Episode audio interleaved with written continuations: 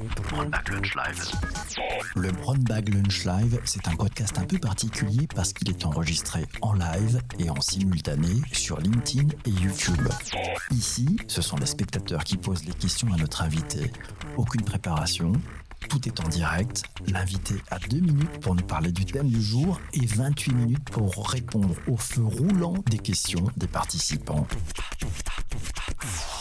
Il est 12h30 et on est en live. C'est un Brown Bag Lunch Live un peu particulier aujourd'hui puisqu'il est on the go. Mais le sujet est juste magique. On a un sujet magique qui nous concerne vraiment tous. Vous allez voir, c'est passionnant. On va parler des biais cognitifs, on va parler de tout ce qui fait que de temps en temps, on perd un tout petit peu euh, bah, de l'intelligence, du bon, du bon sens. Pour en parler ensemble, j'ai un invité d'enfer, vous le connaissez, il s'appelle Olivier Bas. Salut Olivier, comment vas-tu? Très bien, merci, merci, eh ben, merci. c'est une grande joie de te retrouver une nouvelle fois ici parce que bah, il se trouve que tu commets, enfin, tu n'arrêtes pas d'écrire plein de choses, plein de, plein de, mmh. plein de bouquins. Et là, il y a un nouveau bouquin. Euh, ouais, on va, on, va, on va faire la promo tout à l'heure. Bah, je vais montrer bien la couverture pour ceux qui sont intéressés. Mais je voudrais que tu nous vas nous parler de, de, la, de la, de la vraiment substantifique moelle qu'il y a dans cette, dans ce bouquin. Euh, comment on reste, comment on reste intelligent. Olivier, je te laisse faire le pitch. C'est à toi de jouer. Tu as la parole. À toi de jouer.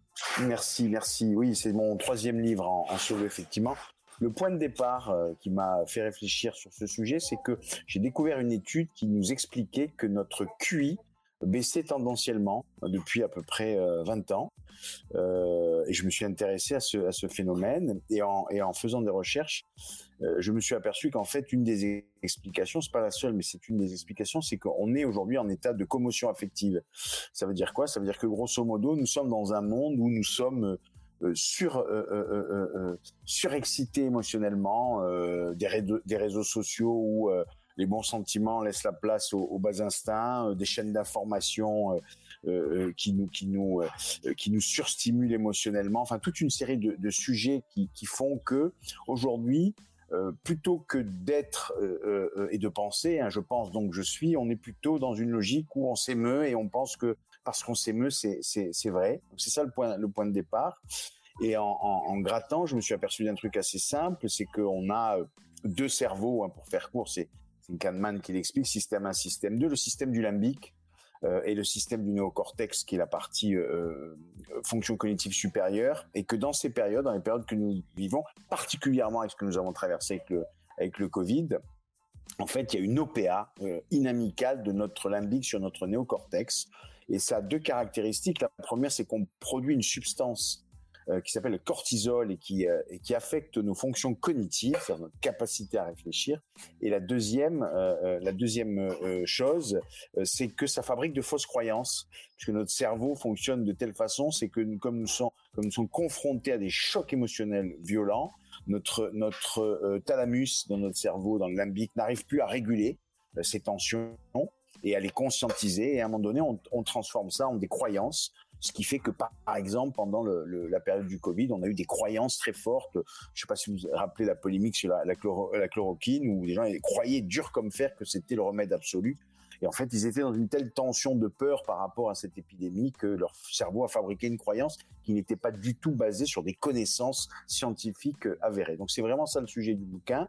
Euh, euh, donc j'y explique tous les mécanismes qui nous perturbent euh, mentalement, tous les biais que ça génère, et puis dans la troisième partie, euh, je, je, dresse quelques pistes pour nous permettre de redevenir intelligent, c'est-à-dire d'être moins en réaction face à ce que nous vivons et plus en réflexion. Voilà très rapidement euh, pitcher le, le contenu du bouquin. Génial, tu as bien réussi ce, ce pari, Olivier, merci beaucoup. Euh, dans, dans, la première partie du bouquin, tu, tu, tu, tu, creuses et puis tu nous donnes aussi un peu les, les biais cognitifs. J'aimerais que tu reviennes là-dessus, mais auparavant, hein, toutes celles et tous ceux qui nous ont rejoints, bonjour à changer, Chamir, euh, Annie, euh, Christian, n'hésitez pas, posez vos questions, euh, vous allez pouvoir interroger notre ami Olivier. Olivier, tu peux nous rappeler un petit peu les, différents biais cognitifs auxquels nous avons à faire face si on n'y prend pas garde? Je ne vais pas les tous tester, il y a plus de 180 biais cognitifs hein, qui ont été répertoriés, donc vous doutez bien que... Mais il y en a deux ou trois qui sont extrêmement structurants et, très puissamment à l'œuvre. Euh, il y en a un, premier qui est le biais émotionnel. Le biais émotionnel, euh, c'est très simple, ça consiste à penser que ce que je ressens, l'émotion que je ressens, est la vérité. et ce qui fait que souvent on, on confond la peur que j'ai et le danger réel. et dans des périodes comme celle que nous vivons, effectivement, souvent la crainte nous fait croire qu'il y a un danger, alors même que ce danger euh, n'existe pas, en tout cas, euh, n'existe pas euh, factuellement. Ça, c'est un des premiers biais. Il y a un autre biais qui est un biais de négativité, qui est qui est lié à, à, notre reptilien, hein, donc là où, sont logués un certain nombre de, de, de, de fonctions primaires. le biais de négativité, c'est un biais qui nous fait voir toujours euh, euh, la menace ou le danger dans les choses que nous vivons, la, dimension négative des choses, parce que ça nous permet de nous alerter euh, et donc de nous, de nous maintenir en, en, éveil face au, face au danger. Ça, c'est un deuxième biais. Il y a un biais qui s'appelle le biais de confirmation, qui est redoutable. C'est-à-dire que si j'ai une opinion sur un sujet que je me suis forgé, je ne vais sélectionner dans mon environnement euh, tout ça inconsciemment, que des informations qui me confortent dans l'idée que j'avais au départ. Donc, je confirme ma croyance en sélectionnant les informations. Et un quatrième biais qui est redoutable, et celui-là, il est particulièrement à l'œuvre aujourd'hui, c'est le biais dit de cadrage. Euh, c'est par exemple si je vous dis, euh, bah, j'ai un un remède qui permet de, de sauver 10% des gens, sur les 100% qui sont malades, ou j'ai un, remède qui malheureusement laissera mourir 90% des gens, euh, vous allez dire que le premier remède est meilleur que le second. Pourtant, c'est la même chose, hein, puisque sauver 10% des gens ou en laisser mourir 90%, c'est la même chose. Mais la manière dont je présente l'information fait qu'il y a un cadrage qui s'opère sur le choix entre A et B. Et ce biais-là est particulièrement à l'œuvre aujourd'hui, notamment avec les images. Hein, euh, vous savez qu'on déroule 90 mètres linéaires sur nos smartphones à peu près par jour. 80% sont des images. Et les images ne sont pas la réalité, ce sont une vérité tronquée, euh, puisque c'est un point de vue à un moment donné. Et donc, il y a des biais de cadrage en permanence au travers des images que nous voyons qui ne sont pas la réalité, mais parce que ce sont des images, nous pensons qu'elles sont, que c'est la vérité. Voilà, donc ce biais de cadrage est particulièrement euh, à l'œuvre aujourd'hui. Voilà quelques-uns des biais majeurs euh, qui nous perturbent. Ouais. Alors, ça s'est amplifié avec les réseaux sociaux, je présume, tous ces, tous ces Énormément. Ils étaient là bien avant les réseaux sociaux. Et là, tout d'un coup, euh, ça accélère, c'est ça? En fait, ce qui se passe, c'est que euh, ces biais, on les connaît depuis très très longtemps, hein, puisque, puisque la, la, psychologie sociale les avait identifiés depuis très très longtemps. Mais il y a un phénomène d'accélération, euh, notamment du fait des réseaux sociaux, notamment du fait de la technologie. Par exemple, je, je parle beaucoup dans mon bouquin des, des, euh, algorithmes de personnalisation qui fait que en fait sur nos réseaux sociaux euh, euh, on a inversé la phrase de saint Thomas qui est je ne crois que ce que je vois par je ne vois que ce que je crois puisqu'en fait les, les, algorithmes et ce quels que soient les réseaux sociaux nous poussent des contenus qui correspondent à nos centres d'intérêt et surtout qui sont produits par des gens qui nous ressemblent ce qu'on appelle l'homophilie en psychologie sociale. Et donc je suis enfermé dans une bulle de croyance euh, qui me conforte dans mes opinions, même si ces opinions ne sont pas étayées sur des connaissances, parce que ce sont des sujets qui sont développés par des gens qui me ressemblent, et donc ce principe d'homophilie fait que je crois beaucoup plus les gens qui me ressemblent, et donc enfermé dans ces bulles de croyance, euh, euh, toute connaissance, toute opinion contraire est fortement rejetée parce qu'elle vient perturber ma bulle de, de croyance à tel point donc que je, réagis, je ne réfléchis plus, je ne réagis, je réagis euh, euh, plutôt euh, émotionnellement. Donc voilà. Donc les, les algorithmes de personnalisation sont extrêmement à l'œuvre. Donc la grande idée de cette ecclésia numérique qui nous permettait d'être dans la diversité des points de vue, dans la pluralité, c'est une vaste connerie, puisqu'en fait on est tous enfermés dans nos bulles de croyances et, et, on, et on, on, discute avec des gens qui nous ressemblent et qui nous confortent dans nos propres opinions. Et d'ailleurs, si par malheur dans notre fil quelqu'un vient, vient, vient, vient s'immiscer pour raconter un truc différent, euh, on le vilipende de commentaires plus ou moins mmh. agressifs, euh, notamment sur Twitter, on voit ça euh, très régulièrement. On les fasse, on les fasse. Hein, c'est ça, stratégie d'effacement aussi. Voire même on les, on les, on, on s'est tous, on s'est tous trouvés dans une situation où même des gens qu'on connaissait, à un moment donné, ils ont un propos qui nous voit, on va le, on va le bloquer parce que parce que euh, il vient il vient contrarier notre croyance, alors même qu'il faudrait essayer de comprendre pourquoi il dit ça, d'échanger avec lui, d'être dans une vraie discussion, mais on préfère le bloquer parce que parce que ce, principe de, de, de, biais de confirmation fait qu'on on a besoin pour se réassurer de s'enfermer dans nos bulles de croyance. Et donc le fait de bloquer, c'est encore une preuve de plus qu'on vient de se faire manipuler, puisqu'en fait on s'est on s'est pris nous-mêmes au piège. Tu as une question de, Christian qui te propose, qui te dit est-ce que le biais de la crainte est, beaucoup utilisé en matière de manipulation?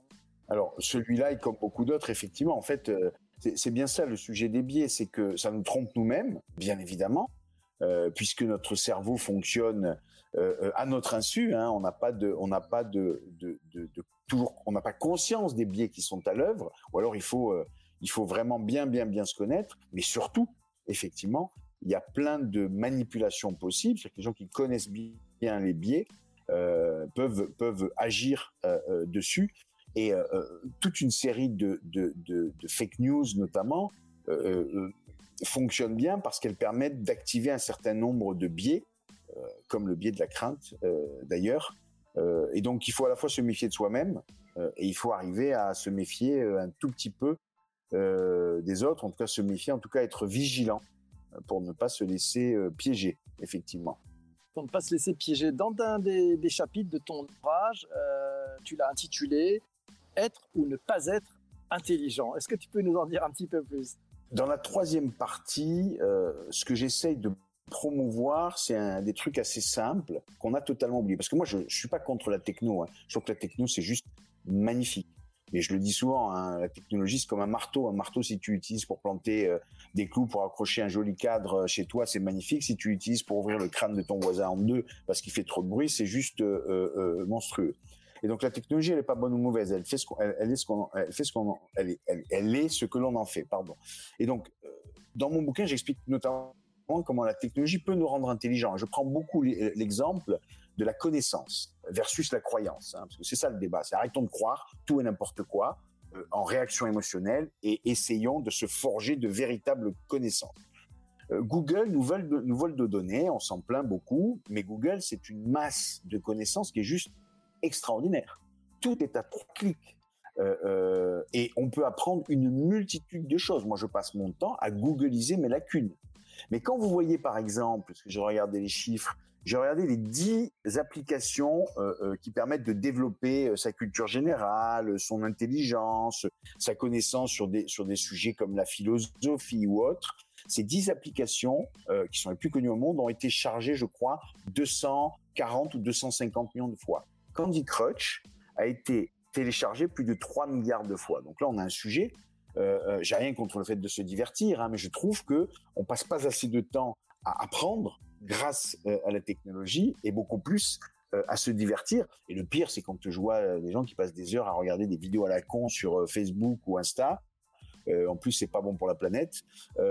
alors même que en quelques clics, on peut découvrir une série de choses. Donc moi, j'ai pris un principe simple, c'est que je googleuse mes en permanence. Quand je vais, quand je commence à dire quelque chose, souvent je me dis oh là, est-ce que je suis pas en train de dire une connerie? Donc je vais voir, je me renseigne, je regarde, et en fait, on apprend beaucoup, beaucoup de choses parce que la connaissance, elle est à portée de main. Euh, elle est là. Euh, je sais pas si tu t'en souviens, mais il y a 20 ans, on avait des visiteurs du soir qui venaient vendre des encyclopédies en 30 exemplaires à nos parents. Ils payaient ça une fortune, ils achetaient ça sur sur un an euh, en, paiement mensuel. Et, au moins, le, savoir avait une, tout l'univers. On le voyait, on avait conscience d'eux. Mais là, il est, il est tellement, il est dans le cloud, le savoir, donc on a l'impression qu'il n'existe pas. mais il est là, il est à portée de main il est très présent. Dans cette troisième partie, il y, a une phrase un peu punchline que moi j'ai bien aimée. Tu dis notre QE booste notre QI, notre quotient émotionnel, émotionnel booste notre QI. Et ça veut dire que c'est peut-être une des clés qu'elle a dans ton livre. Allons chercher aussi nos émotions, allons chercher aussi plus de, plus de matière, c'est ça? Tu peux nous développer ça En fait, je suis pas en train de dire que les émotions sont mauvaises, moi. Euh, euh, je dis simplement que quand on est en, état de commotion affective, c'est-à-dire dans un monde qui surexcite nos états émotionnels, on n'arrive plus à réfléchir. Mais pour être intelligent, il faut que notre QE soit au moins au niveau euh, de notre QI, voire supérieur.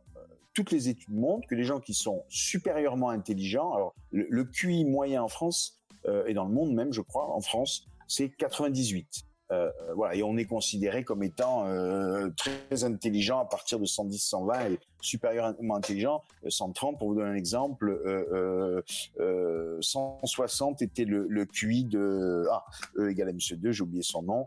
bon voilà, donc le, le, le, QI des gens qui ont 120, ouais, donc c'est les gens qui sont supérieurement intelligents, c'est les gens qui ont un QE au-dessus de la moyenne. Pourquoi? Parce qu'en fait, ce QE permet plein de choses. La première, ça permet de réguler ses propres états émotionnels, c'est-à-dire de ne pas se laisser piéger par ses biais émotionnels, de comprendre ses émotions, de le réguler. Ça, c'est la première chose. La deuxième chose, c'est que euh, euh, euh, très souvent, lorsque l'on ne sait pas quelque chose, on a deux réactions. On a soit une réaction qui consiste à aller fabriquer de la connaissance, soit on a une, réaction de défense qui consiste à dire mais non, mais non, c'est toi qui as tort. Quand vous avez un Q élevé, vous n'avez pas de problème pour dire que vous avez tort. Vous n'avez pas de problème pour dire je ne sais pas ou je ne comprends pas. Parce que vous avez cette capacité à réguler cette tension émotionnelle que génère le fait de dire je ne sais pas ou j'ai tort. Euh, alors que les gens qui ont un QE faible, eux, euh, euh, vont avoir du mal à réguler, ils vont préférer s'accrocher à cette croyance plutôt que reconnaître qu'ils ont tort, qu'ils se sont trompés et qu'ils ne savent, qu'ils ne savent pas. Donc, les gens qui ont un QI supérieur ont toujours un QE très très très puissant et, les deux sont intimement liés. Donc moi je ne les oppose pas, bien évidemment, euh, c'est bien la, cette double euh, intelligence. Il y en a neuf hein, au total d'intelligence, je écrit dans mon livre, hein, euh, qui, qui, fait que qu'on est intelligent parce qu'on a un bon QE et un bon QI. Alors c'est vrai que moi j'ai appris des trucs parce que les neuf, tu nous les décortiques et tu nous les décryptes les unes après les autres. Je ne pensais pas qu'il y en avait neuf. Donc ça c'est déjà une bonne nouvelle. pour, pour aller chercher cette émotion, parce que je pense qu'il y, a un travail à faire. Et, c'est vrai qu'à l'ère des, écrans, de tout ce que l'on voit, de ces, de ces biais de confirmation qu'on peut trouver tels que tu décrivais, de ces algorithmes qui nous enferment dans, dans ces bulles de pensée similaires, euh, quelles, sont les pistes que tu vois, ou ce que tu pratiques toi, justement, pour aller chercher un peu plus de choses dans les émotions, reprendre aussi un temps de, réflexion? Tu t'y prends comment, toi, Olivier? Bah, Moi, j'ai quelques techniques très perso. Hein. Je, déjà, je, je pense qu'on on est dans un monde où on doit faire des choix. Donc, soit on choisit d'être très bien informé et d'être malheureux, soit on, choisit d'être euh, mal informé et bien heureux. Euh, moi, personnellement, j'ai choisi d'être mal informé et, je suis euh, bien plus heureux que si j'étais très bien informé. Parce qu'en fait, on s'aperçoit qu'il y a une multitude d'informations qui nous est déversée par, les, chaînes d'information, par les, les fils d'infos, par les réseaux sociaux, dont la plupart on n'en a strictement rien à foutre. Euh, euh, très honnêtement. Euh, mais cette profusion de mauvaises nouvelles, cette profusion d'événements négatifs qui pour certains se passent à l'autre bout de la planète et n'auront jamais d'incidence sur notre vie ni même sur la vie de l'humanité, on les reçoit et on les reçoit finalement au même niveau que les informations qui, au contraire, elles sont euh, très importantes. Euh, et donc, une des premières choses, c'est que moi, je ferme les robinets, quoi. J'arrête euh, d'être influencé par des informations négatives dont je sais qu'elles n'ont aucune incidence sur ma vie, celle de mon entourage, celle de ma société, voire même celle de, de l'humanité. Ça, c'est la c'est la première, la première chose. Euh, euh, la deuxième, j'ai toute un, une partie de mon bouquin où je, je, je dis ça serait bien qu'on réhabilite euh, l'esprit critique. Et on a perverti cette notion d'esprit critique euh, qui pourtant était un, corollaire de, la pensée des, Lumières, hein, euh, parce que on, confond esprit critique et esprit polémique. En France, on aime la polémique, on aime la contestation, on aime quand quelqu'un dit quelque chose, euh, euh, lui dire le contraire, euh, expliquer que ce qu'il dit n'est pas vrai. et donc, pour moi, l'esprit polémique, ça cherche la victoire contre l'autre, alors que l'esprit critique, ça cherche la vérité avec l'autre. Et là encore, pour dire que le QI et le QE sont très indissociables, je pense qu'on ne peut développer un esprit critique que si on développe deux qualités. Une très grande rigueur intellectuelle dans la manière de raisonner, dans les connaissances sur lesquelles je vais m'appuyer. Ça, c'est du qui. Et un très grand QE, c'est-à-dire une forme d'empathie par rapport à celui qui ne pense pas comme moi, pour essayer de comprendre pourquoi il pense ça, pour essayer de, de, rentrer dans son, dans son univers émotionnel euh, euh pour effectivement le comprendre et, rentrer dans la fabrication d'une vérité supérieure qui n'est jamais, comme j'explique dans mon bouquin, un consensus, parce que l'esprit critique, c'est pas le consensus, c'est la recherche de la vérité, pas du consensus. Le consensus, c'est vachement important pour les équilibres sociaux. Euh, mais, mais imaginez que tu fais débattre des gens qui pensent que la Terre est plate avec des gens qui pensent que la Terre est ronde. Euh, le consensus serait de dire que la Terre est ovale. Ça n'a aucun sens. Euh, donc, donc, de la pensée critique, c'est pas le consensus, mais c'est le respect de la pensée de l'autre. Et donc, c'est beaucoup de QE autant que de QI. C'était aussi une base pour pouvoir bah, co-construire ensemble. Tiens, on va prendre quelques commentaires. C'est Cyril qui nous dit l'esprit critique sans information. C'est pas simple. C'est vrai qu'il faut s'informer aussi. Hein. C'est aussi une quête pour aller chercher plus d'infos. On va en reparler tout à l'heure d'ailleurs, parce que je vais te poser quelques questions là-dessus. Parce Cyril a raison, moi je, fais la distinction entre l'information et la connaissance. Euh, euh, euh, il y a de l'information qui n'est pas connaissance. la connaissance, c'est j'apprends quelque chose qui est utile, c'est-à-dire dont je vais pouvoir que je vais pouvoir réutiliser. C'est ce que j'appelle une information utile ou une connaissance. Il y a plein d'informations que je ne vais pas réutiliser. Euh, qui ne qui ne m'aident pas à fabriquer un socle un socle de connaissances. Donc euh, il faut faire le tri entre ces informations qui ont une forme de futilité euh, et qui sont souvent négatives avec ces informations qui ont une vraie utilité parce qu'elles m'apportent une connaissance, un savoir que je vais pouvoir reproduire. Moi, j'ai très honnêtement de savoir que Macron s'est pris une tarte par un mec qui, qui adore se déguiser et les mangas, j'en ai strictement rien à foutre. cette information-là ne m'intéresse pas. Euh, après, euh, pourquoi l'autorité présidentielle est à ce, point, à ce point bafouée? Là, ça commence à m'intéresser ce sujet-là, parce que ça mm. pose des questions sur la démocratie. Euh, et d'ailleurs, en regardant ça, tu t'aperçois que plein de présidents ont été molestés au cours de, au cours des différentes républiques. Mais les médias te font tout un, tout, un, un, toit sur un type qui a foutu une tarte à Macron parce qu'il devait être excédé ou que c'est. Je n'ai rien à foutre de cette info. Elle ne me permet pas d'accéder à une connaissance supérieure qui me permet d'être plus intelligent. Alors ça m'a fait d'ailleurs penser, parce que quand on voit le titre de ton ouvrage, Connard malgré nous, ça m'a fait penser à, rappelle-toi la répartie de Jacques Chirac, où il y a un mec dans la foule qui le traite de connard, et Chirac se retourne et dit bonjour, moi c'est Chirac.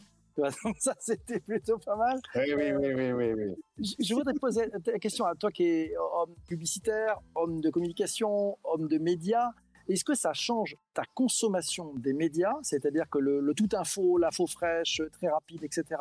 Est-ce que tu as tendance à le laisser de côté pour privilégier plutôt des médias qui sont sur un temps plus long, qui amènent plus de réflexion? Ça, bouge la consommation des médias et est-ce que tu vois, parce que tu as accès à beaucoup d'études, une transformation qui est en train de s'opérer dans la société par rapport à ça ou au contraire pas du tout euh, c'est le, le, roi le royaume du clic et de la petite information en quelques caractères qui, qui prévaut en ce moment?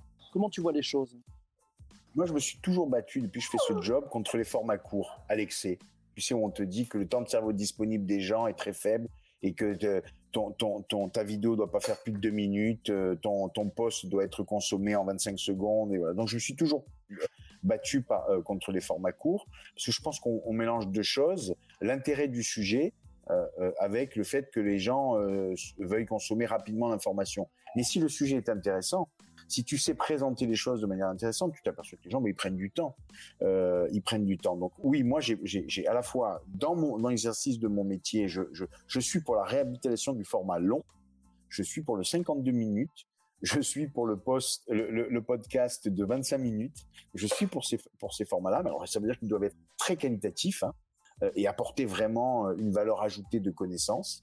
Euh, donc moi, je milite pour ça. À titre personnel, bien évidemment, je, me concentre sur des, sources d'informations qui me permettent d'aller au fond des sujets et de réfléchir, plus que cette espèce de zapping permanent qui est qui est le commun à beaucoup de gens. Alors après, j'ai pas d'études précises, mais moi, ce que je pressens, c'est des systèmes à deux vitesses. C'est-à-dire que il y a toute une, une série de, de, gens qui sont plutôt éduqués, euh, euh, euh plutôt euh, CSP+, qui commencent à prendre du recul avec ça pour se dire il faut réfléchir à nouveau. Euh, et, et, et, beaucoup de beaucoup de gens qui ont des niveaux d'éducation euh, plus plus inférieurs ou, ou des ou des euh, ou qui sont des, des, classes sociales plus défavorisées qui eux consomment, continuent à consommer en, en, flux notamment sur les réseaux sociaux. D'ailleurs, quand tu regardes les chiffres, c'est la, la, conclusion de mon bouquin sur le, le développement du complotisme. Euh, tu as 28% de gens en France qui croient à des thèses complotistes. Et quand tu regardes sociologiquement, si tu es jeune avec un bas niveau de qualification issu de milieux défavorisés, euh, tu as grosso modo cinq fois plus de chances d'être complotiste que quelqu'un qui a fait des études supérieures, qui est CSP+, et qui a euh, plus de 60 ans. Euh, et donc, c'est plutôt là que moi, je vois se, se dessiner une espèce de, de fracture. Très honnêtement, moi, je pense que dans 5, 5-8 ans, il y aura 50% de gens en France qui seront complotistes. Je, je, 50% je, pour une raison simple. Wow. Ah oui, oui, je pense, oui, je pense qu'il y en aura 50%. Pourquoi? Parce que c'est une vraie réponse, hein, le complotisme. Euh, c'est une vraie réponse euh, euh, aux angoisses que, nous vivons tous. En fait, la force du complotiste, c'est pas dans la dans la dans le dans la, logique avec laquelle les choses sont racontées, encore que les logiques sont bien construites. En fait, ça répond à des angoisses émotionnelles. C'est le sentiment de perte de contrôle qui font que des gens se disent mais je ne je ne maîtrise plus le sens des choses tellement c'est compliqué. Redevenir maître de la situation à, travers une explication simple euh, euh, euh, d'événements oppressants, c'est réassurant. Le sentiment de dévalorisation que j'ai, de baisse d'estime de, soi qu'on a en, ayant le sentiment d'être un peu rejeté de ces élites qui pensent et donc en étant complotiste j'accède à une vérité que les autres ne connaissent pas le, sentiment de danger qu'on a tous plus ou moins et qui fait que ça apaise la, menace parce que j'ai un ennemi qui est identifié donc en fait, les thèses complotistes, elles apaisent les tourments émotionnels. Et dans une société où nous sommes de plus en plus en commotion affective, elles vont avoir de plus en plus, je pense, de, portée. Euh, alors pas euh, les théories complotistes extrêmes, euh, comme on peut les voir aux États-Unis, par exemple, mais, mais, toute une série de, de, théories complotistes mineures qui fait que tout est remis en cause en permanence oui, oui, non, je pense que oui, 50%, entre 45 et 50%. Moi, je donne rendez-vous en, 2000, en 2030 pour des études qui, pour le et je, suis prêt à prendre le pari qu'on ne sera pas loin de ça, de gens qui croient à des théories complotistes. On l'a vu d'ailleurs pendant le Covid, hein. on y a tous cru à un moment donné, hein, d'une manière ou d'une autre. C'est chaud la hein. statistique que, tu nous quand même, c'est impressionnant. Euh, tiens, allez, Christian nous dit après le QI et le QE, voici le QC, le quotient complotiste aussi. Exactement. un indicateur. Bien joué, Christian. Formidable. le, euh, caution complotiste qui va se développer malheureusement euh, si, on, si, on, ne fait rien. tiens, tu as une euh, question de, Virginie. oui.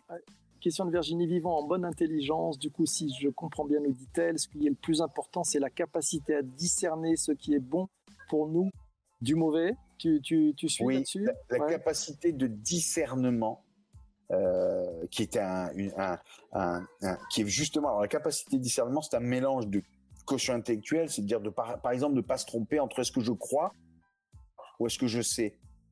Des fois, réfléchis, tu dis mais ça c'est une croyance ou c'est une connaissance? Oh, Parce que des fois on ne sait plus nous-mêmes si ce, si ce truc-là c'est juste une opinion, une croyance ou si c'est vraiment une connaissance avérée. Donc discerner ça et discerner aussi nos états émotionnels pour arriver à les réguler euh, parce que très souvent, euh, on va avoir des réactions qui sont drivées par nos émotions parce que j'ai pas su discerner effectivement euh, l'impact émotionnel que, que ce que j'avais lu, entendu avait eu sur moi. Oui, donc je crois que le mot c'est discernement, véritablement. Ils sont, en, ils sont en forme aujourd'hui. C'est Samir qui te dit après le fast food, c'est l'ère du fast news. Et tu as une question de Pascaline, question peut-être personnelle. Sur quel type de médias t'informes-tu? Tu, tu prends où tes sources d'information aujourd'hui? Alors moi, je suis un peu à l'ancienne. Hein. Euh, moi, je trouve que Le Monde est un très très bon média. Euh, pour moi, c'est c'est encore parce que le problème, la plupart des médias sont des médias qui sont des médias d'opinion. Et c'est ça qui me pose problème, c'est que j'ai rien contre les médias d'opinion. Chacun a le droit d'avoir l'opinion qu'il veut, hein, c'est pas un souci. Mais à partir du moment où tu lis un, un média qui est un média d'opinion, euh, que tu le veuilles ou non, l'information est orientée et inconsciemment. C'est-à-dire que les, journalistes ont les mêmes biais que nous et donc vont traiter l'information avec, euh, des biais de cadrage, des biais de confirmation, euh, euh, des biais émotionnels et donc ben, ils vont suivre la ligne éditoriale qui est une ligne d'opinion. Qu'à voir hein, ce que tu lis dans le fixe, c'est pas ce que tu vas lire, dans l'IB. Donc moi j'essaie d'abord de chercher des médias d'information et pas des médias d'opinion. et le problème c'est qu'il n'y en a pas beaucoup. La plupart des médias sont des médias d'opinion. Euh, donc ça c'est la première chose. La deuxième chose, euh, euh, il y a des sites, notamment des sites pour identifier. J'ai oublié le nom du site, je le cite dans mon bouquin, qui est remarquable, qui permet d'identifier toutes les théories complotistes, d'où elles partent, comment elles se développent. Moi, quand j'ai un doute, je vais aller chercher à la source pour regarder si effectivement je ne, je ne suis pas, je, je, je, ne suis pas en train de me laisser berner euh, par une théorie euh, complotiste sous-jacente qui est en train de, d'émerger. Mhm. Et puis la troisième chose, c'est que moi, je, je, je crois que euh, moi, je, je, préfère la connaissance que l'information. Voilà, je préfère aller lire un bon bouquin, euh, aller aller chercher sur des sites. Moi, je crois qu'il y a trois disciplines qui nous permettent d'être beaucoup plus intelligents. C'est la, psychologie, parce qu'elle nous permet de nous comprendre nous-mêmes et de comprendre les autres c'est l'économie parce que ça nous permet de comprendre toutes les règles qui régulent les échanges entre les pays, les individus. Et la troisième, c'est la philosophie parce que ça nous permet vraiment de, de, de, de réfléchir. C'est Kant qui disait qu'on mesure l'intelligence à la somme d'incertitudes qu'elle est prête à, à supporter.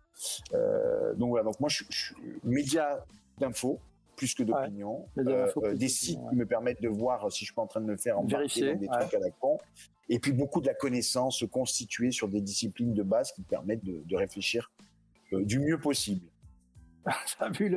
Olivier, mille merci de t'être prêté à, ce jeu du, du, brown bag. Et moi, euh, Juste une chose, le bouquin, l'ensemble des droits, l'ensemble des droits d'auteur ah sont reversés pour ça qu'on en fait la, Bibliothèque sans frontières. Voilà, sont reversés à la Bibliothèque sans frontières pour financer des programmes d'accès à l'éducation et à la culture d'enfants, notamment. Euh, donc voilà, donc parlez du bouquin autour de vous. Chaque fois qu'on lit, qu'on voit un bouquin, on file du pognon à la sauce. Euh, voilà, et, on a un projet qu'on est en train de financer, donc il faut du, il faut de l'argent, il faut, faut vendre des livres. Voilà. Et puis, et puis euh, achetez-le pour vous et achetez-en un, deuxième pour offrir. Vous allez voir, ça fait du bien d'amener vos copains, vos meilleurs amis à réfléchir aussi. Ça fait un bien fou. Mille merci à toi, Olivier. Merci à merci. tous. Merci infiniment pour ta présence. À très bientôt. Portez-vous bien. Bon appétit. rien. Ouais. On se retrouve très vite. Merci. Et puis, c'est l'heure du rôti, donc n'hésitez pas dans les commentaires vous mettez maximum d'étoiles, de, commentaires en disant que c'était top, vous avez adoré. Bravo. Voilà, c'est parti. C'est Samir qui commence le premier. Et, voilà, merci. et ça, c'est un grand plaisir. On compte sur vous. Un maximum de commentaires que du bonheur. Voilà, c'est fait. Merci beaucoup, c'est un vrai plaisir. Voilà, ah, Franck, salut Franck. Ça va Ah, Franck, Portez-vous bien. On se connaît bien, Franck. Merci. voilà, merci beaucoup à tous. Portez-vous bien. Salut Olivier. Au revoir, Ciao, ciao. Salut. Bye bye. Pour ne rater aucun des prochains épisodes du Brown Bag Lunch Live, le plus simple est de t'abonner sur ta plateforme de podcast préférée.